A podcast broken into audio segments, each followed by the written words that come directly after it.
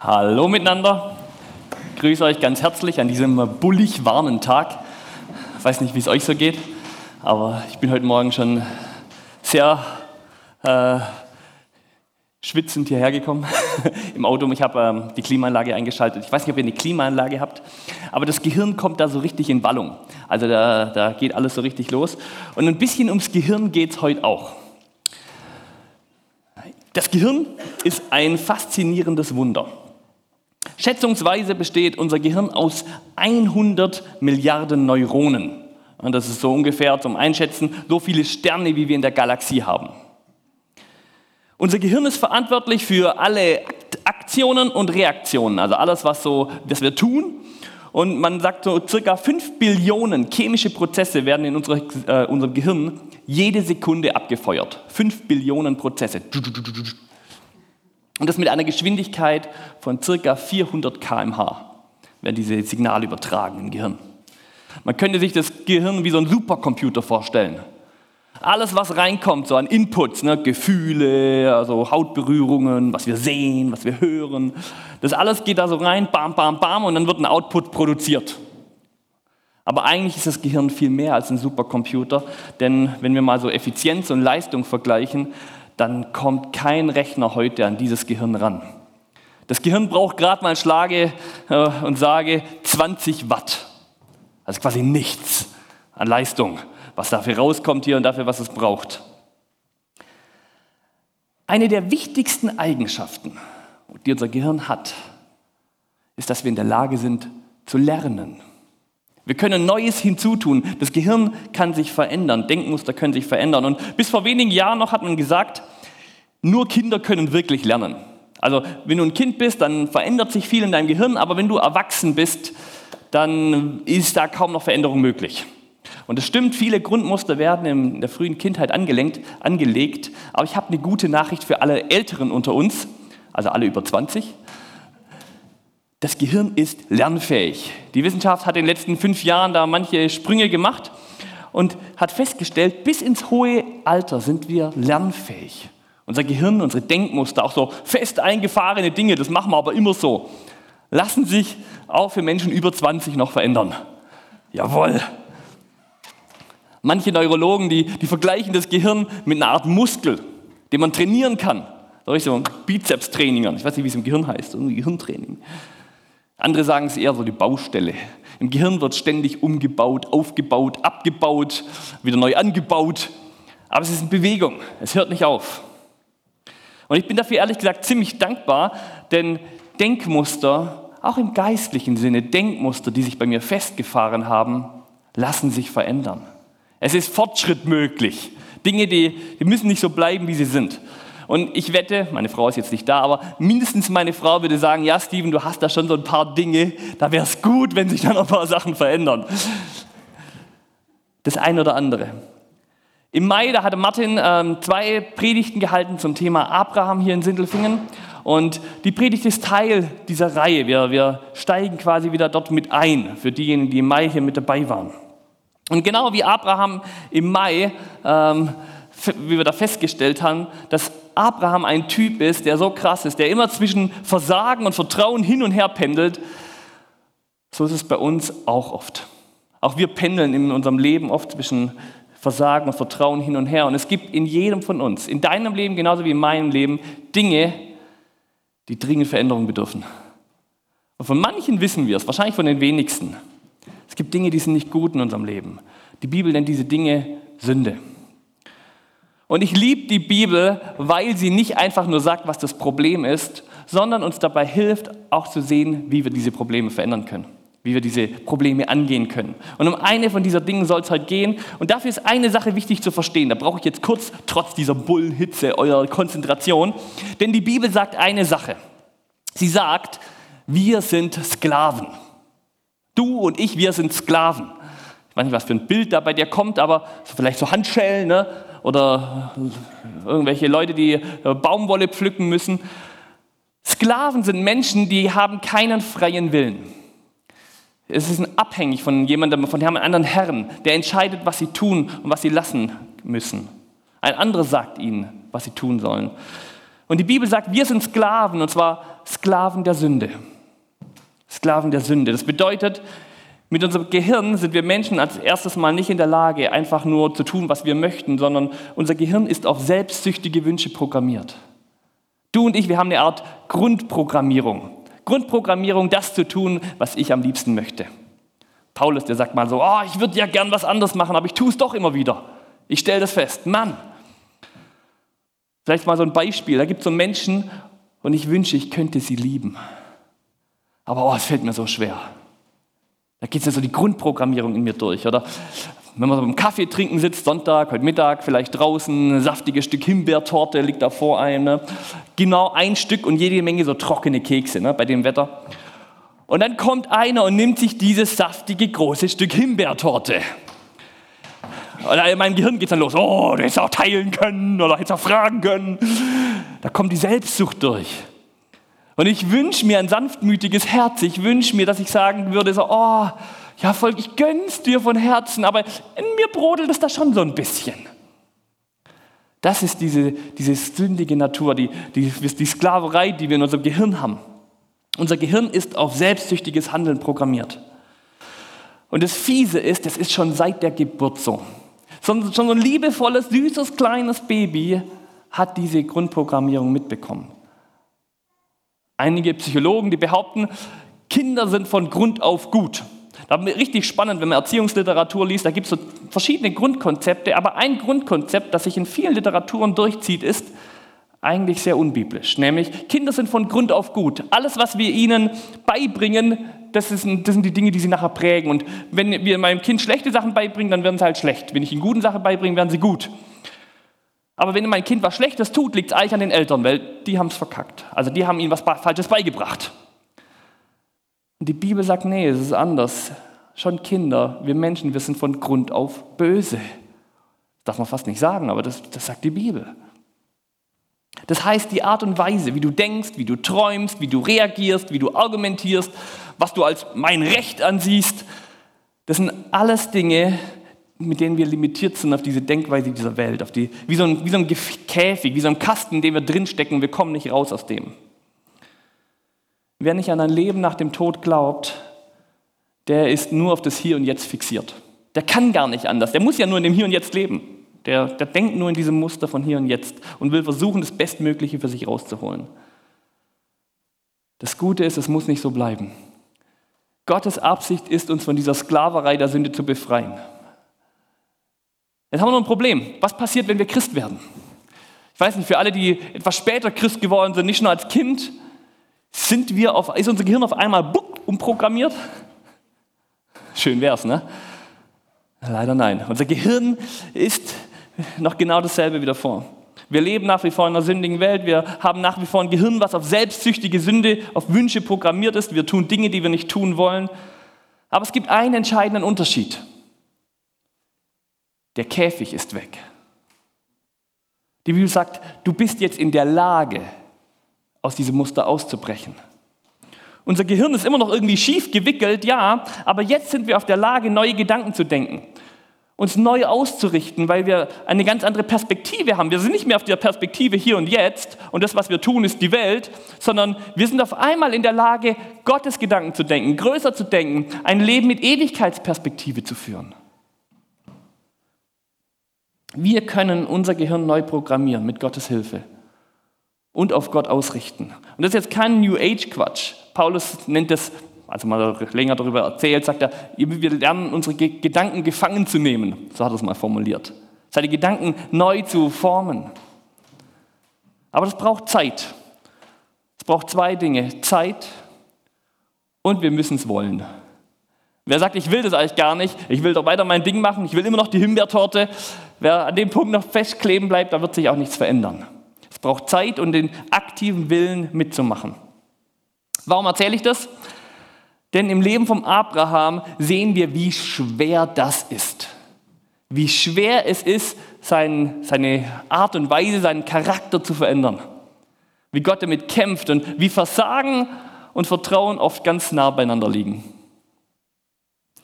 Und wir sehen auch, wie unglaublich geduldig Gott mit Abraham ist. Schritt für Schritt geht Gott mit Abraham und beginnt sein Gehirn neu zu programmieren. Abraham beginnt Gott Vertrauen zu lernen, gute Entscheidungen zu treffen. Im Mai hatten wir diese eine Predigt vom, vom Martin und wie unsere Geschichte beginnt direkt danach. Martin hat erzählt, wie, wie die Grundprogrammierung mit Abraham durchgegangen ist. Er war in Ägypten, hat seine Frau nicht als seine Frau ausgegeben, sondern als seine Schwester. Und das war sogar ein bisschen richtig, aber er hatte Angst. Er wollte nicht, dass ihm was passiert. Er war auf Selbstzucht ausgelegt. Oh, Hilfe, nicht, nicht, dass sie mir was tun. Also sag mal lieber, du bist, nicht, du bist meine Schwester. Und wir haben gesehen, was für fatale Folgen das hatten. Und das Schlimmste, was passieren konnte, ist passiert. Es ist aufgeflogen, sie sind rausgeschmissen worden. Und dann heißt es dort im Bibeltext, sie geleiteten ihn an die Grenze. Und zwar das Militär. Ich weiß nicht, wie ihr euch das so vorstellt, wenn man jemanden die Grenze geleitet. Aber da kamen die quasi, es war ein Rausschmiss. Ja, Militär, links und rechts, Soldaten, raus. Und dann ist er raus aus dem Land gegangen. Das war super peinlich. Abraham wollte es geheim halten. Niemand soll was mitkriegen. Und dann ist es öffentlich. Seine Diener, seine Sklaven, alle reden drüber. Oh, Abraham ist aufgefallen. Oh. Das war super peinlich. Hundspeinlich, wenn du so willst. Und wenn du so einen öffentlichen Schicksalsschlag mitmachen musst, das ist wie so ein Zeitungsbatsch, ne? ein Zeitungsartikel, die machen dich fertig, das ganze Land redet über dich. Wenn du sowas mitmachen musst, dann brauchst du eine ganze Zeit, um dich wieder einzufangen. Und Abraham erinnert sich zurück an ein Gespräch mit Gott. An einen Deal, den er mit ihm geknüpft hat vor einigen Jahren, wo er gesagt hat, ich möchte die ganze Sache mit dir machen. Ich will mit dir, Gott. Und er will dort wieder anknüpfen. Er will dort weitermachen, wo er das letzte Mal aufgehört hat. Also macht er sich auf den Weg zurück an diesen Ort, Bethel, dort, wo ihm Gott das letzte Mal begegnet ist. Und geht mit seinen ganzen Leuten dorthin, er zieht da mehrere Tage. Und dann lesen wir hier in der Bibel, wenn du mitlesen möchtest, in 1. Mose 13. 1. Mose 13, Vers 1 bis 7. Abraham kehrte von Ägypten in den Süden Kanaans zurück. Er nahm seine Frau und seinen ganzen Besitz mit und auch Lot war bei ihm. Abraham war reich. Er besaß viel Vieh, Silber und Gold. Von einem Lagerplatz zum nächsten zog Abraham weiter, vom Süden Kanaans bis nach Bethel. Er kam zu der Stelle zwischen Bethel und Ai, wo er anfangs sein Zelt aufgeschlagen hatte. Hier stand der Altar, den er früher an diesem Ort errichtet hatte. Dort rief Abraham den Herrn bei seinem Namen an. Auch Lot, der mit Abraham zog, hatte viele Schafe, Ziegen, Rinder und Zelte, doch das Land ließ nicht zu, dass sie sich gemeinsam darin aufhielten. Ihre Herden waren zu groß, um zusammenzubleiben. Daher kam es zu einem Streit zwischen Abrahams und Lots Viehhirten. Damals wohnten auch noch die Kananiter und die Pherisiter in dem Land. Die Wortwahl hier in der Bibel, die beschreibt einerseits die Route, wie er gelaufen ist, aber viel mehr noch. Bet El ist für Abraham sowas wie eine emotionale Bindung an diesen Ort, an diesen, den letzten Ort, wo wir in der Bibel lesen, dass Gott mit Abraham gesprochen hat. Stell dir vor, da waren mehrere Monate, wahrscheinlich Jahre dazwischen wo Gott das letzte Mal mit Abraham gesprochen hat. Und er will an diesen einen Ort zurück, nachdem man es Ägypten so richtig verbockt hat, kehrt er wortwörtlich um an den letzten Ausgangspunkt. Er drückt den Reset-Knopf, sagt, ich will nochmal. Herr, ich weiß, ich habe was mit dir erlebt schon ich, und ich will das wieder. Ich will da wieder hin. Er sagt, Gott, ich bin, ich bin schuldig geworden. Ich habe ich hab Fehler gemacht in meinem Leben. Ich habe dir nicht vertraut. Willst du es nochmal mit mir versuchen? Er steht an diesem Altar und sagt, ich bin bereit, Herr. Er betet ihn an bei seinem Namen. Und dieses Mal will ich es richtig machen, keine Kompromisse. Und was tut Gott? Dieser Abraham, bußfertig steht er da. Was tut Gott? Wenn Abraham erwartet hat, dass jetzt so ein Wunder passiert, so Feuer vom Himmel oder irgendwas Großartiges, dann ist er unglaublich enttäuscht, denn was hier passiert ist, nichts. Abraham geht zurück an seinen letzten Ort, er betet an, er macht einen, baut den Altar wieder fertig, macht da Feuer drauf und nichts passiert. Stattdessen passiert etwas ganz anderes, nämlich eine Familienkrise kommt. Wenn wir uns genauer hinschauen, dann stellen wir fest, es ist nicht nur eine Krise, es ist eigentlich eine Charakterprobe. Es ist ein Test Gottes. Ein Test, ob Abraham auch wirklich das tut, was er gerade am Altar noch so hoch und heilig versprochen hat. Er steht am Altar und sagt, ich will Gott, ich will wieder mit dir. Mit großen Worten und ohne Kompromisse. Und Gott prüft das Herz von Abraham. Er geht hin, denn Abraham und Lot, die haben mittlerweile ein Riesenvermögen, die haben mega viele Viecher, jede Menge Schafe und Tiere und das Gras langt bei weitem nicht aus in der Gegend. Und die Hirten streiten sich. Auch die Ortsansässigen kriegen schon mit und machen mit Terror. Und es braucht eine gute Lösung. Und Gott prüft das Herz. Ich weiß, die meisten kennen die Geschichte wahrscheinlich schon, ne? aber wir tun jetzt einfach mal so und als würdet ihr die Geschichte noch nicht kennen. Was denken wir, würde Abraham tun? Lasst uns mal für einen kurzen Moment annehmen, wir, wir kennen die Geschichte nicht, was sind seine Optionen? Was würde ein normaler Mensch in so einer Situation tun? Abraham, der ist der Ältere. Er ist der Anführer, er ist der Chef von diesem Clan, ja sogar, er ist das Oberhaupt. Und er hat jedes Recht, ja, man könnte sogar sagen, die Pflicht, hier eine gute Lösung zu machen und zu herbeizuführen. Und jedes Familienmitglied weiß, natürlich mache ich, was der Chef sagt. Das ist ganz logisch in so einer Kultur. Also was tut Abraham? Wir hatten, und jetzt kommt, warum wir am Anfang kurz diesen Exkurs zwischen diesen zwei Welten haben, die uns immer im Kampf liegen. Wähle ich die Himbeertorte? Ja? Wähle ich das, das, die Muster auf das, was mein Herz normalerweise sagt, ja, das, das, das brauchst du? Oder gehe ich den Weg Gottes? Unser Gehirn, deines wie meines, genau wie bei Abraham, steht sein ganzes Leben immer wieder in diesen zwei Kämpfen, zwischen diesen beiden Optionen. Unser Gehirn will Selbsterhalt, will selbstsüchtiges Verhalten, darauf sind wir programmiert. Und auf der anderen Seite ist Gott. Und der prüft ihn, bist du bereit, dein Verhalten zu verändern? In Ägypten hat es nicht geklappt. Ne? Da seine Frau, oh, lieber mach du mal hier, komm, ich gebe dich als was anderes aus. Und jetzt prüft ihn Gott. Diese zwei Entscheidungen stehen auf dem, auf dem Tisch, ich und mein Recht. Und dieses Recht hat er tatsächlich. Das müssen wir uns bewusst sein.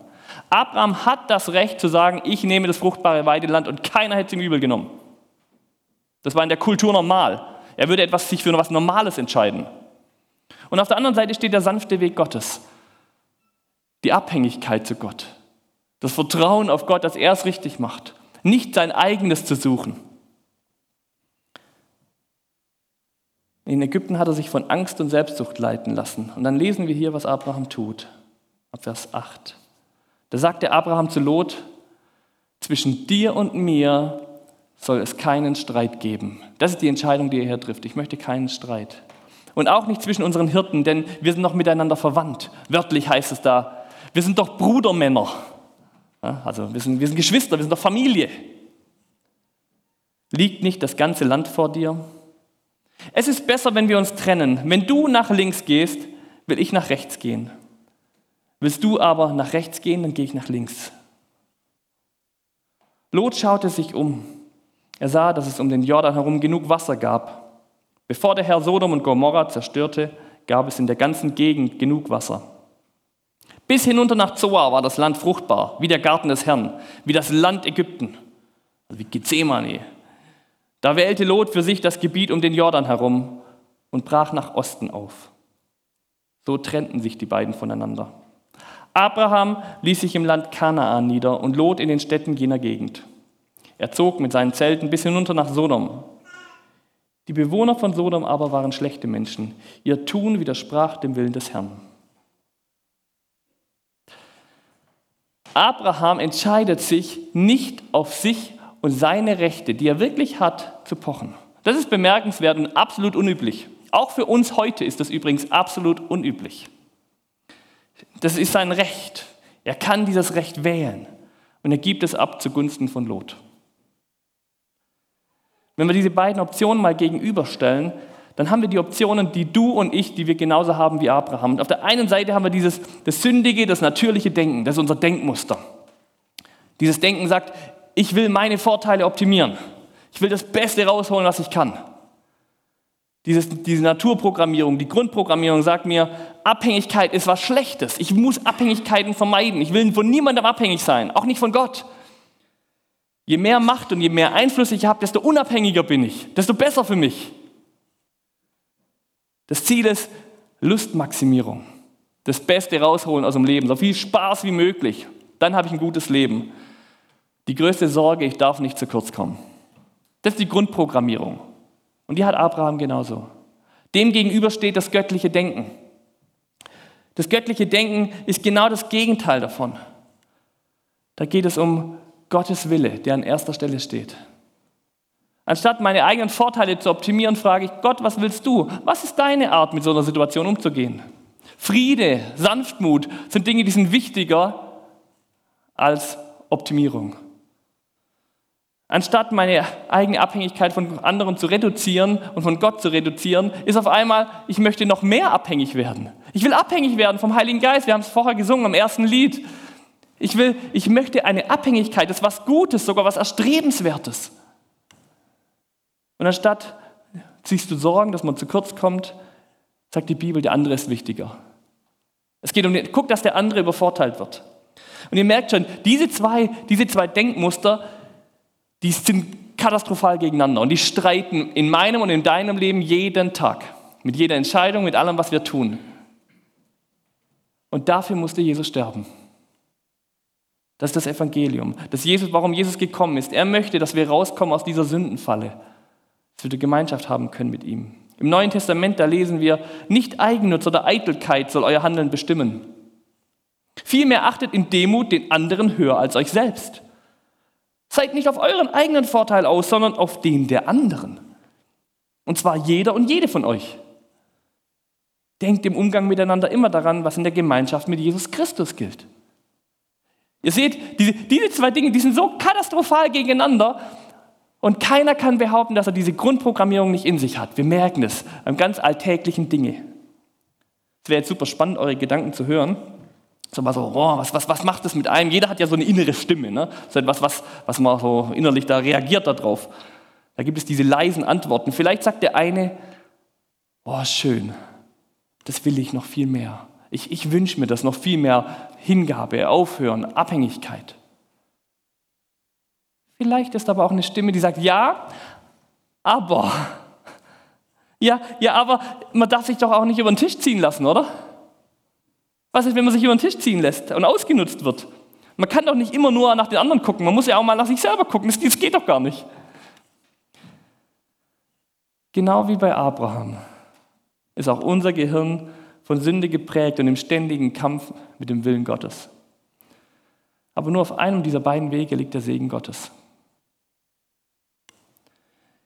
Jede Entscheidung hat darum immer auch eine geistliche Dimension. Und sei es nur so eine, eine ganz einfache Entscheidung. Okay, es gibt jetzt so Entscheidungen wie, welchen Schnürsenkel, wie binde ich den? Binde ich den links rum oder rechts rum? Ich wage zu behaupten, das hat kaum eine geistliche äh, Auswirkung. Aber es gibt viele andere Entscheidungen, wie den Hausmüll vor der Tür. Jeder, der in einer Familie lebt, kennt das. Wer bringt ihn zum Mülleimer? Achte ich auf meinen Vorteil und auf den der anderen? Dann ist diese Stimme, die in mir sagt, aber ich war letztes Mal dran. Also jetzt bist du wieder dran. Ja, haben wir das ausgemacht. Oder eine andere Stimme, die fragt, was ist liebevoll? Wie kann ich den Vorteil für den anderen suchen? Und ihr merkt schon, da wird es konkret. Diese einfachen Entscheidungen. Aber es kann auch noch viel härter werden, wenn es zum Beispiel ums Erbe geht. Ich weiß nicht, wie ihr das erlebt habt, aber wie viele Familien gibt es, die sich beim Erbe sowas von in die Haare kriegen? Weil es darum geht, wer kriegt, welchen Anteil steht mir zu, welchen kriege ich. Auch bei christlichen Familien. Ich bin als Pfarrerssohn aufgewachsen, da kriegt man Dinge mit, die dürfen wir uns nicht kleinreden. Als Christen haben wir die Wahl zwischen, zwischen diese Entscheidung, ich will auf mein Recht pochen, und das ist mein Recht, mag gut sein, oder auf Sanftmut und Liebe, auf den Weg Christi. Und ich will nicht sagen, dass wir uns über den Tisch lassen, ziehen lassen sollen. Aber wenn du mal hinschaust, was Abraham hier tut, ganz offensichtlich war ihm der Friede in der Familie gerade wichtiger, als auf sein Recht zu pochen. Ein Recht, das er wirklich hatte. Er entscheidet sich für Friede. Zwischen uns soll Friede sein. Wir sind doch Brudermänner. Das war ihm wichtiger als sein Vorteil, den er voll und ganz hätte einfordern dürfen. Lieber lässt er sich im Vertrauen darauf, dass Gott es gut machen wird, über den Tisch ziehen. Vielleicht noch ein drittes Beispiel. Gottesdienst. Kennt ihr vielleicht? Ich weiß nicht, wie es bei euch so ist. Deswegen kann ich das unbefangener hier reden. Auch so ein Thema. Da können wir die gleiche Frage stellen. Wofür schlägt mein Herz? Diese eine Natur in mir, die fordert, die sündige Natur, ich fordere meine Rechte ein. Es muss mir passen. Meine Wunschuhrzeit, meine Vorstellung von einer, von einer guten Stunde, meine Vorstellung, welche Lieder, wie das sein soll. Und es gibt die andere Frage, die sagt, die genau umgekehrt ist, die sagt nicht, was bringt es mir, sondern wie kann ich mich an einem Sonntag einbringen, um anderen zu dienen, damit sich andere wohlfühlen. Das ist für mich einer der wichtigsten Gründe, warum wir uns in Realität treffen müssen und warum Livestream nicht ausreicht. Ich kann im Livestream nicht dienen. Ich kann ihm nicht die Frage stellen, wie kann ich jemand anderem heute am Sonntag was Gutes tun? Das ist die Aufgabe, die wir haben. Und das ist genau gegenteilig zu dem, was die Welt sagt. Ich sage es nochmal, jede Entscheidung hat immer auch eine geistliche Dimension, die wir treffen. Und ihr merkt schon, dieses Grundmuster liegt immer im Kampf mit dem Heiligen Geist. Die gute Nachricht für alle über 20, die Älteren unter uns, dieses Grundmuster lässt sich durchbrechen. Gott kann und er möchte. Ja, er ist geradezu dafür gestorben, damit diese Grundprogrammierung sich mit verändern lassen darf. Wenn wir bereit sind, uns von Gottes Wort prägen zu lassen, uns sein Handeln und seinen Willen auszusuchen. Aber das braucht Zeit und ich muss es wirklich wollen. Abraham ruft Gott an und bittet ihn von ganzem Herzen, Herr, ich will wieder machen. Ich will wieder ganze Sache machen. Ich will, ich will mich verändern lassen. Und Gott schickt ihm den Test. Er sagt, ja, finde ich super. Aber ich möchte ja auch sehen, ob du es ernst meinst. Egal wie viel Mist du in deinem Leben gebaut hast, egal welchen Mist du als letztes gebaut hast, das ist eine Eigenschaft Gottes, dass er sagt, du darfst zurückkommen. Es gibt keinen Punkt, wo du sagen kannst, jetzt bin ich zu weit weg, jetzt kann ich nicht mehr. Gott will wieder neu anfangen, aber er, will nicht, er sagt nicht nur, ja, alles gut, wir fangen wieder neu an, sondern er möchte auch sehen, ob du es ernst meinst. Einfach nur zu sagen, ja, ja, Herr, ich will, du bist mein Herr. Es gibt viele, die ja, ja sagen. Aber Gott möchte auch sehen, meinst du es ernst? Und das will er auch beim Abraham hier sehen. Er gibt ihm eine neue Chance, aber er prüft auch das Herz. Jede Entscheidung hat immer auch eine geistliche Dimension. Abraham, der hat es erkannt. Und er entscheidet sich für den Segen, für den Segen Gottes. Ganz anders wie Lot. Der junge Lot, der entscheidet sich menschlich gesehen für das Beste, was geht. Vielleicht das noch als letztes. Der junge Lot, der trifft menschlich gesehen die beste Entscheidung. Der macht einen Jackpot im Lotto. Seine Entscheidung war aus Management-Sicht hervorragend. Bestes Weideland, Flüsse, Seen, meine Hirten kriegen, was sie wollen, meine Schafe kriegen, was sie brauchen, wenig Konkurrenz, Top-Lage. Gute Entscheidung, oder? Aber geistlich gesehen sind diese Auswirkungen seiner Entscheidung katastrophal. Im letzten Vers haben wir es gelesen. Die Bewohner von Sodom aber waren schlechte Menschen. Ihr Tun widersprach dem Willen des Herrn. Als Lot sich für dieses saftige Weideland entscheidet, für dieses gute, gute Land, nimmt er in Kauf, unter Menschen zu leben, die nicht nach Gottes Willen fragen und die ihn prägen, seine Familie prägen, seine Kinder prägen. Er nimmt in Kauf, dass er hier wortwörtlich in Teufels Küche kommt. Jede Entscheidung hat immer auch eine geistliche Dimension. Für Lot muss es so gewesen sein, als würde ich zu dir sagen, ich biete dir einen Freifahrtschein für einen Lottogewinn. Also vielleicht noch eins obendrauf, du kriegst eine Milliarde von Euro von mir bar auf die Hand mit einer einzigen Bedingung. Du darfst nicht mehr in die Gemeinde gehen. Eine Milliarde Euro. Da kann man viel mitmachen. Da kann man zehn Gemeinden gründen, das Gemeindehaus wäre finanziert, wir hätten hier das, äh, die beste technische Ausstattung, wir, hätten, wir können uns alles einkaufen. Aber du darfst nicht mehr in die Gemeinde kommen.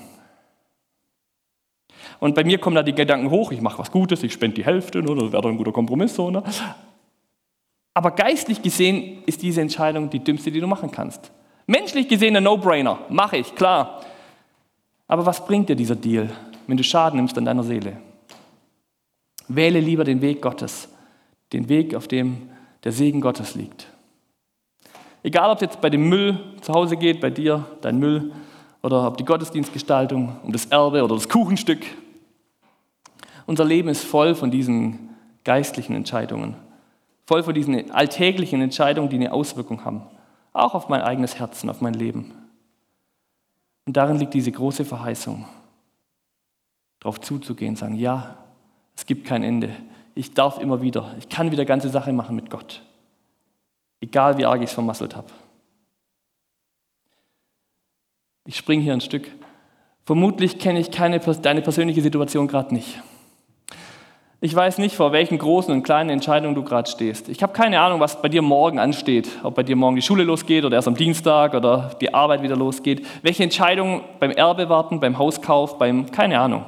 Ich kenne deine Entscheidungen nicht. Aber ich will dir Mut machen, deine Entscheidungen im Lichte Gottes zu betrachten. Und wenn es dir hilft, mir hilft es, ich bin so ein Tabellenmensch, jeder ist da ein bisschen anders, ne? aber mir hilft es, bei guten Entscheidungen, bei wichtigen Entscheidungen so eine Gegenüberstellung zu machen. Was davon ist, worauf liegt Gottes Segen und was ist meine Motivation, die eigentlich nichts mit Gott zu tun hat? So wie die Tabelle vorher. Was davon ist mein, mein Inneres, die sündige Natur und was davon, worauf liegt Gottes Segen? Und dann entscheide dich und wähle den Weg Abrahams, der Weg, auf dem Gottes Segen liegt. Und auch dann, wenn er menschlich gesehen dumm oder schwächlich wirkt. Ich gebe uns 30 Minuten, 30 Sekunden, Minuten haben wir schon, 30 Sekunden einfach auch nochmal mit Gott ins Gespräch zu kommen und schließ dann hier vorne mit einem Gebet ab. Vielleicht gibt es die eine oder andere Sache, wo du sagst, Herr, ich will wieder ganze Sache machen. Und ich will auch das dir hinlegen, dass du es gut machst. Ich vertraue dir. Ich schließe dann mit dem Gebet.